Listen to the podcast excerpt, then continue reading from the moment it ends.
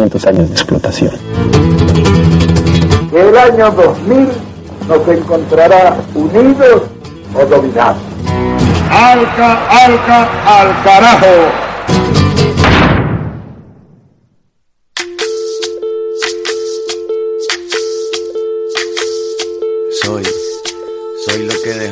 Soy toda la sobra de lo que se robaron. Un pueblo escondido en la cima. Mi piel es de cuero, por eso aguanta cualquier clima. Soy una fábrica de humo. Seguimos en esta 33 emisión de AFK 2019.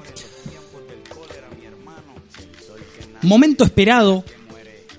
Momento que, bueno, lo fuimos anunciando desde que comenzó el programa y creo que cada uno de nosotros, desde que conocimos las distintas noticias que se iban dando en la región, teníamos ganas de escuchar la palabra de Sergio, que de alguna forma, y esto lo quiero decir, no me lo quiero guardar, de alguna forma todo lo que fue pasando en Chile, todo lo que pasó en Bolivia, todo lo que pasó en Brasil, que son los tres países en particular que tocaremos hoy, Sergio le, le encontró un, una previa, no un caldo de cultivo, algo que se estaba gestando.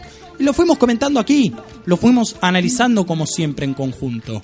Así que, primero que nada, felicitarlo porque no son muchos hoy en la Argentina y me atrevo a decir en toda América Latina los especialistas en política internacional, podemos presentarlo de esta forma, que, que tienen esa capacidad y que mm, no solo se adelantan a los hechos, sino que también eligen decirlo a pesar de poder encontrarse a veces con, situaciones complejas. Y él me va a saber entender por qué lo digo. Bienvenido Sergio nuevamente, estamos en la columna de Latinoamérica, vamos a hablar en esta primera etapa de lo que sucedió en Brasil.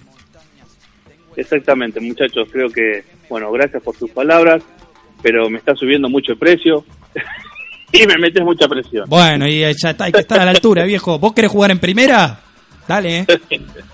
No, yo quiero jugar en AFK y, y obviamente para el equipo de la pata grande. Así que por eso también uno trata de mirarse y de, estar informado para también analizar un poco mejor de lo que está sucediendo en la región y también para a veces anticiparse a lo que va a suceder para poder este, encontrar respuestas antes de que sucedan las cosas, ¿no? Pero bueno. Así que vamos a hablar de Brasil, muchachos. Me parece que es importante sobre todo teniendo en cuenta que la alegría duró poco, porque eh, lo que ha sucedido con Lula cuando es liberado, la verdad que eso es lo que demuestra la capacidad que tiene un líder, ¿no? Yo creo que la, la liberación de Lula hizo temblar de alguna manera la región. Y creo que la libertad de Lula y, y esta reunión del grupo de Puebla me parece que lo que hizo fue de alguna forma también este asustar al imperialismo y, y creo que fue también un gran detonante de lo que pasó en Bolivia. Así que imagínense lo importante que es Lula libre, ¿no? A ver, contemos cronológicamente cómo se fueron dando los acontecimientos. El jueves a la noche, este no, el anterior, claro está, una decisión del Supremo Tribunal Federal determinó que los presos en segunda instancia, como es el caso de Lula, como era el caso de Lula da Silva, los condenados en segunda instancia a prisión preventiva, salgan inmediatamente porque eso era inconstitucional.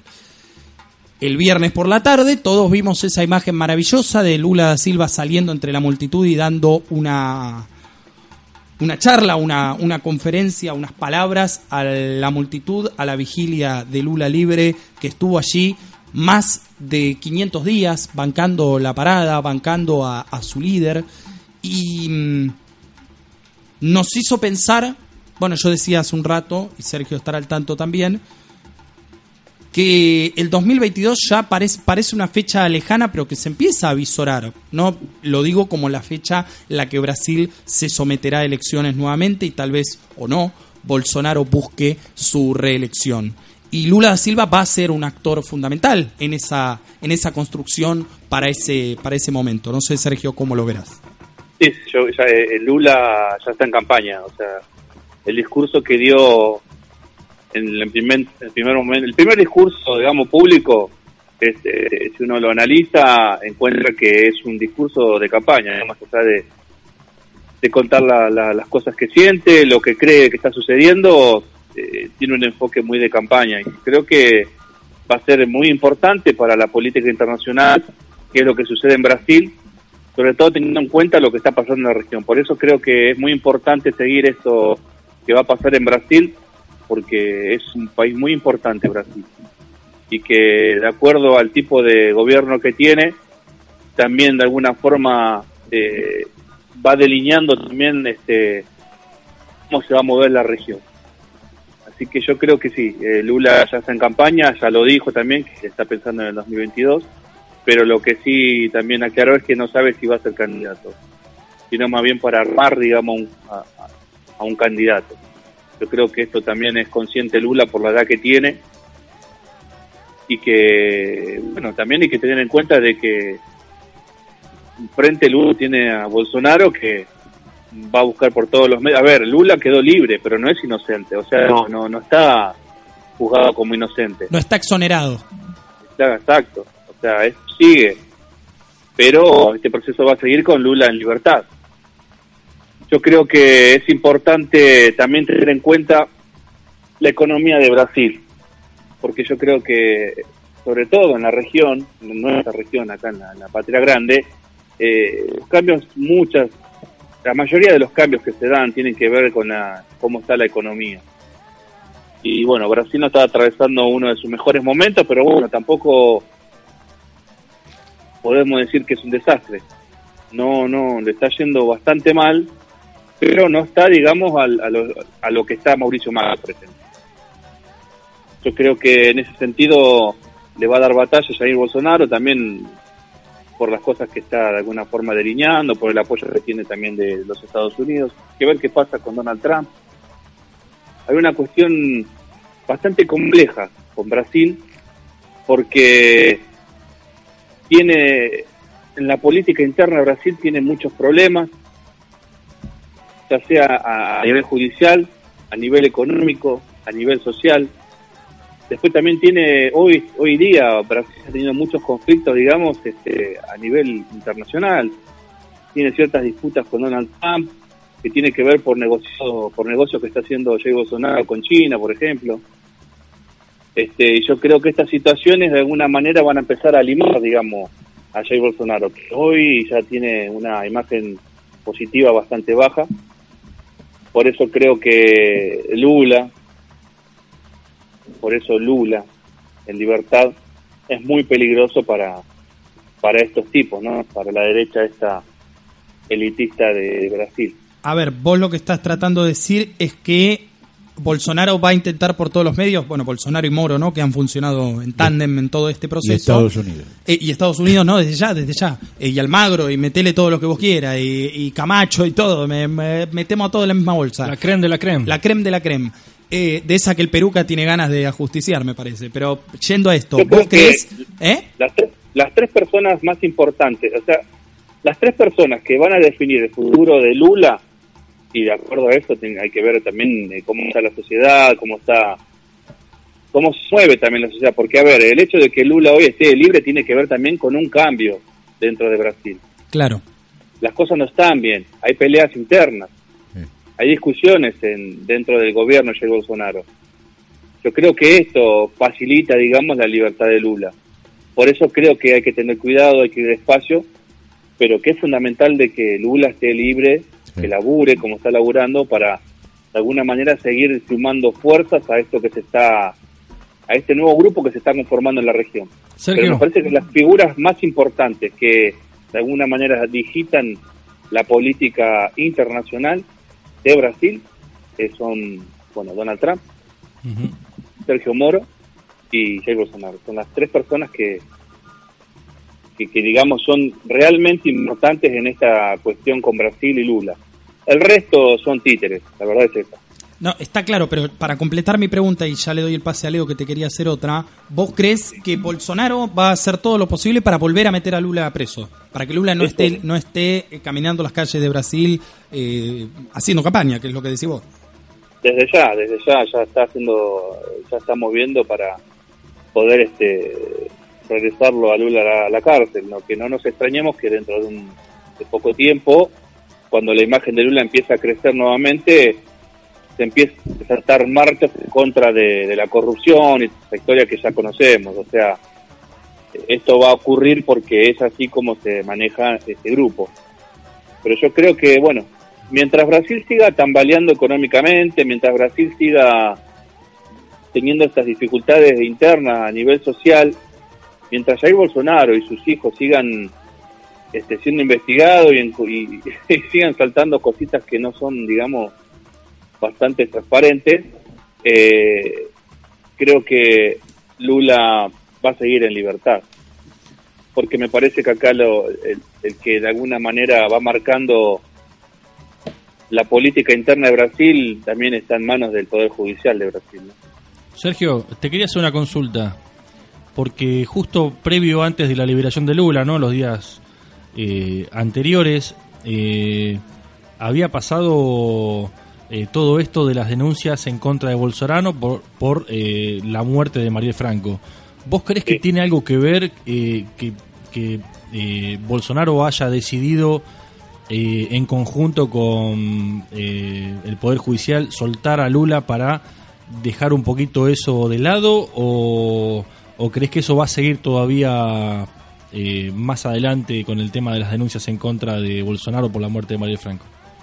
No, no, sí, a ver, eh, lo que está sucediendo con Marielle Franco, indudablemente algún tipo de, a ver, algo, algo sucedió, ¿sí? No, no, no digo yo, no creo yo que Jair Bolsonaro se haya de alguna forma acomodado con el Poder Judicial y bueno, a ver, soltá Lula porque a mí me está, me está por reventar esta bomba a la cara. Yo creo que el hecho de que el presidente esté bajo la lupa por el asesinato de Marielle Franco, me parece que hace que el Poder Judicial de Brasil empiece a mirar de reojo la posibilidad de que Lula esté libre para poder equilibrar la cosa y no sea cosa que después el Poder Judicial se vea manchado por eh, el asesinato de Marielle Franco, que parece ser, por las pruebas que hay, que llegó Bolsonaro fue uno de los actores intelectuales. ¿no? es, como que la, el Poder Judicial se está desligando un poquito de, de, estar cercano a Bolsonaro en, algunos aspectos para no quedar pegado con lo de, con lo de María Franco. A ver, si para que se entienda mejor, si lo trasladamos acá a la Argentina, lo que está sucediendo en Argentina con el Poder Judicial que se empieza a acomodar al gobierno que viene. Claro. Bueno, eh, el Poder Judicial brasileño se está acomodando porque ve que Jair Bolsonaro me parece que no va a llegar a buen puerto. No solo por los problemas internos que tiene, sino porque la verdad que el muchacho tiene muchas cosas que, decir, muchas cosas escondidas, y que el asesinato de, de Marielle Franco me parece que esa situación es una de las más graves que, va a tener que dar la cara a Jair Bolsonaro. Y yo creo que el Poder Judicial lo que no quiere es este, quedar manchado eh, ante esta situación. Tengo dos. Por eso también se despega de Sergio Moro en algún. Claro. Empieza a despegar de, Sergio Moro. ¿eh? Claro, claro, claro. Tengo Creo dos. Que esto es importante entenderlo para ver que, que uno de los mayores problemas que tiene la región eh, es la justicia. No, no, claro, y desde ya, en este sentido, ya que lo mencionás, quiero, quiero decirlo, porque me pareció muy bueno, no lo leí entero, pero sí eh, he tenido muy buenas críticas. Hace poco Rafael Bielsa sacó un libro sobre Lawfare, que está en, disponible en las librerías para aquel que lo pueda comprar. Entiendo que hay una versión digital que siempre es más eh, económica. Eh, nada, está bueno empezar a, a, investigar en esta materia y a formarse porque no es lo mismo decir... Eh, los, los, jueces están todos aliados con los medios de comunicación y así señalando con el dedo que hablar naturalmente con, con fundamentos y con conocimiento de causa en los distintos países de la región en donde esto se, y del mundo en donde esto se ha aplicado. Decía que tenía dos preguntas, Sergio. La primera tiene que ver con la foto que vimos en el día de ayer. Se dio la cumbre del BRICS, este bloque emergente que reúne ni más ni menos que a cinco países muy pujantes del mundo, que son Brasil, Rusia, India, China y Sudáfrica, que casualmente tuvo sede en Brasilia. Bolsonaro recibió a Putin y a, Xi Jinping, además del mandatario eh, de la India y de Sudáfrica. ¿Qué, ¿Qué te pareció esa foto? ¿Qué conclusiones sacás del encuentro? ¿Hay algo que te permita entender hacia dónde va Brasil y cómo puede afectar esto en la relación con Estados Unidos? ¿O fue algo más bien diplomático que no, no, no hay mucho para, para mencionar? No, no, sí, yo creo que acá, el, a ver, los más interesados de que el BRICS funcione, de más allá de Brasil, son Rusia, parece que es uno de los actores más importantes de BRICS, que lo que quiere hacer es, eh, desde este desde este espacio, empezar a, a discutir los organismos multilaterales. Bien. Yo creo que en ese sentido Rusia es el más interesado de que el BRICS funcione y, y bueno, Bolsonaro se sube a esto porque de alguna manera tiene que sostener lo que está haciendo porque está muy ligado a los intereses de los Estados Unidos y eso me parece que no, no le está conveniendo y no le es conveniente y por lo tanto creo que no mira con malos ojos hacer negocios con China, por ejemplo, ¿no? Así que me parece que el BRICS este hay que seguirlo de cerca porque me parece que es el, organismo que le va a discutir este el poder a la, a la OEA, por ejemplo, a la ONU, que la va a discutir desde ese lugar, ¿no? La va la va a discutir ahí. Me parece que eso es, es, importante porque esa discusión se tiene que dar, no sé si para poner, sacar uno para poner otro, sino para discutir de qué manera van a seguir este funcionando y, y si van a respetar realmente lo que los pueblos quieren, ¿no? Clarísimo. Antes de hacerte la última y cerrar Brasil, me voy a Instagram, que no quiero que se me pierda ninguno de los comentarios vastos, como siempre, en esta maravillosa catarata de mensaje que tenemos todos los viernes. Por favor, Graso, tíreme el centro. Le tiro el centro, usted vaya y cábese. Ahí está, el R, no, le, la tira afuera, Graso, perdón. Acá estoy, voy a leer aquellos que nos pueden, hoy nos pueden ver un poco más de cerca. Recuerdan que las últimas veces estuvimos desde las alturas y bien lejanos.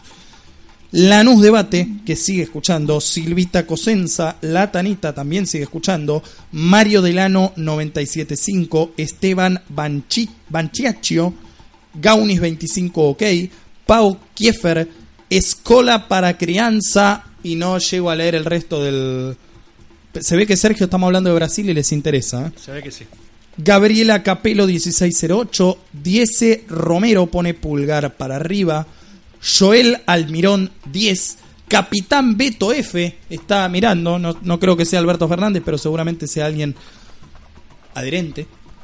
Gonza Buera, La Leona Marisol García, Maxi Rocha OK, que siempre está Maxi Rocha también, Alejandros Luis, Ale Zoe 25, Puesto el Alto, que no sé si será es puesto guion bajo el alto, no sé si será del alto de Bolivia. Puede ser, Puede Bolivia, ¿eh? en caso de que así sea, por supuesto. Un abrazo me manda, mira, y comentó, Mugricio deja un muerto terrible. Bueno, comentó, eh, insisto, el usuario es puesto el alto. Si está en el alto y es parte de las movilizaciones que están defendiendo, eh, resistiendo este golpe de Solidaridad. Bolivia, por supuesto, solidaridad para, para él y para todos y todas.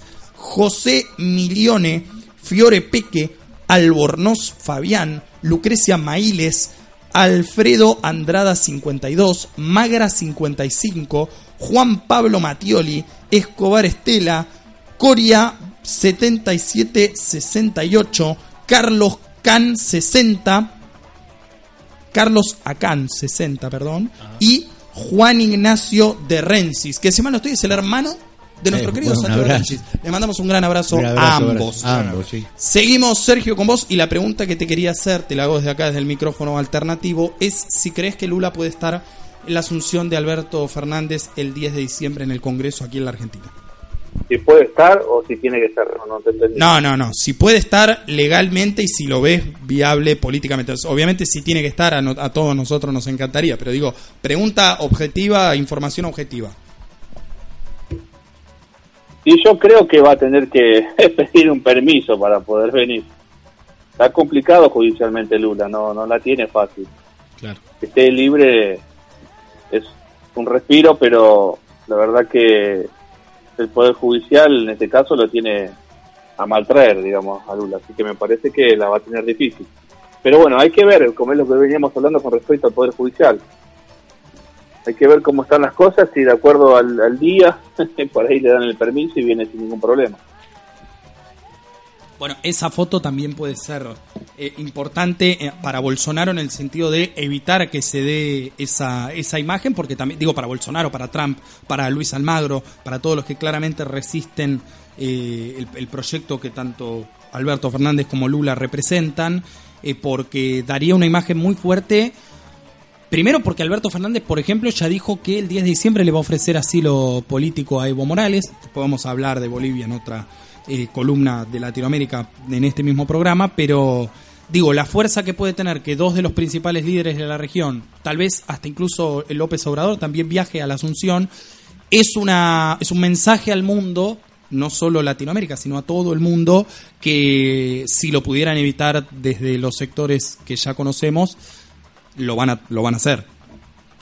Y hay que, a ver, hay que mirar y esperar ese día a ver qué foto resulta, porque, a ver, teniendo en cuenta que Jair Bolsonaro dijo que no va a venir a la Asunción, que después dijo que va a mandar a vicepresidente, después dijo que va a mandar un ministro. A ver, eh, hay que ver qué sucede con esa foto, porque esa foto es muy importante para el análisis este, político de la región. Pero por sobre todas las cosas, también creo que de alguna manera se está gestando un nuevo grupo y creo que Alberto, viendo a los diferentes líderes ¿no? de la región, creo que Alberto está como encaminado a ser este el- uno de los principales este, líderes de esta nueva nuevo grupo, ¿no? Parece que por eso hay que ver y esperar a ver qué sucede. Yo creo que si, a ver, si Jair Bolsonaro manda a un ministro, en la Asunción aparece Lula. Creo que va a ser algo que va a dar vuelta al mundo y, y me parece que lo va a dejar muy mal parado así Bolsonaro también y, y va a poner de otra forma a, a Alberto Fernández, que es un tipo muy inteligente. Eso quiero de- resaltarlo porque creo que se está moviendo Muy bien. en lo que es a nivel regional bien. de una manera bastante eh, responsable, pero también con mucha inteligencia. Así que creo que, nada, Alberto me parece que va a ser un buen líder para la región. Y ojalá que tenga el apoyo de Lula, me parece que va a ser importante. Y que teniendo en cuenta esto que estamos describiendo y contando, la liberación de Lula precipita el golpe de Estado de Evo Morales. Esto me parece analizando las cosas hoy y viendo cómo se sucedieron las cosas, me parece que eh, fue así. Lo que le pasó a Evo el domingo tiene que ver con lo que pasó con Lula el viernes. Así que, bueno, después vamos a profundizar en un momento que hablemos de Bolivia. Pero miren qué importante sería Lula en la asunción de Alberto. Dale, perfecto, Sergio. Entonces, ¿algún comentario más para hacer sobre la actualidad de Brasil, si querés? Y si no, pasamos al tema musical y en un rato volvemos con la siguiente, con el siguiente país. No, nada, Brasil podemos cerrar con eso, con lo que estábamos hablando con respecto al BRICS, que es una de las cosas más importantes, pero me parece que lo más importante fue lo que dijo Putin, tiene que ver con... A ver, no fue muy claro el mensaje de Putin, porque dijo que, bueno, fue un golpe de Estado, pero que iban a reconocer a la nueva líder que, que pone... Que, que- que está comandando Bolivia. Igual en eso, déjame meter una, una cuña, porque no pocos eh, analistas políticos internacionales marcaron que mm, circuló una nota de la agencia Sputnik, que es una de las agencias más importantes de Rusia, de noticias, diciendo, o sea, el titular era el gobierno de Putin reconoce a Janine Áñez como presidenta de Venezuela, de Bolivia, otra vez dije Venezuela, pero Dios mío, eh, como presidenta legítima de Bolivia. Y en No, la no, nota, no leí eso, ¿eh? Pero escuchá, leí como presidente, ¿eh? pero escuchá como lo, escuchá lo que te digo. Eh, en la nota de Sputnik, insisto, la misma Rusia y que hasta incluso podemos decir ya sin ningún tipo de, de, de nada de reparo que la maneja el gobierno o es afín por lo menos al gobierno de Putin, se citaba una declaración del vicecanciller diciendo algo contrario a lo que decía el título. O sea, abiertamente era una fake news.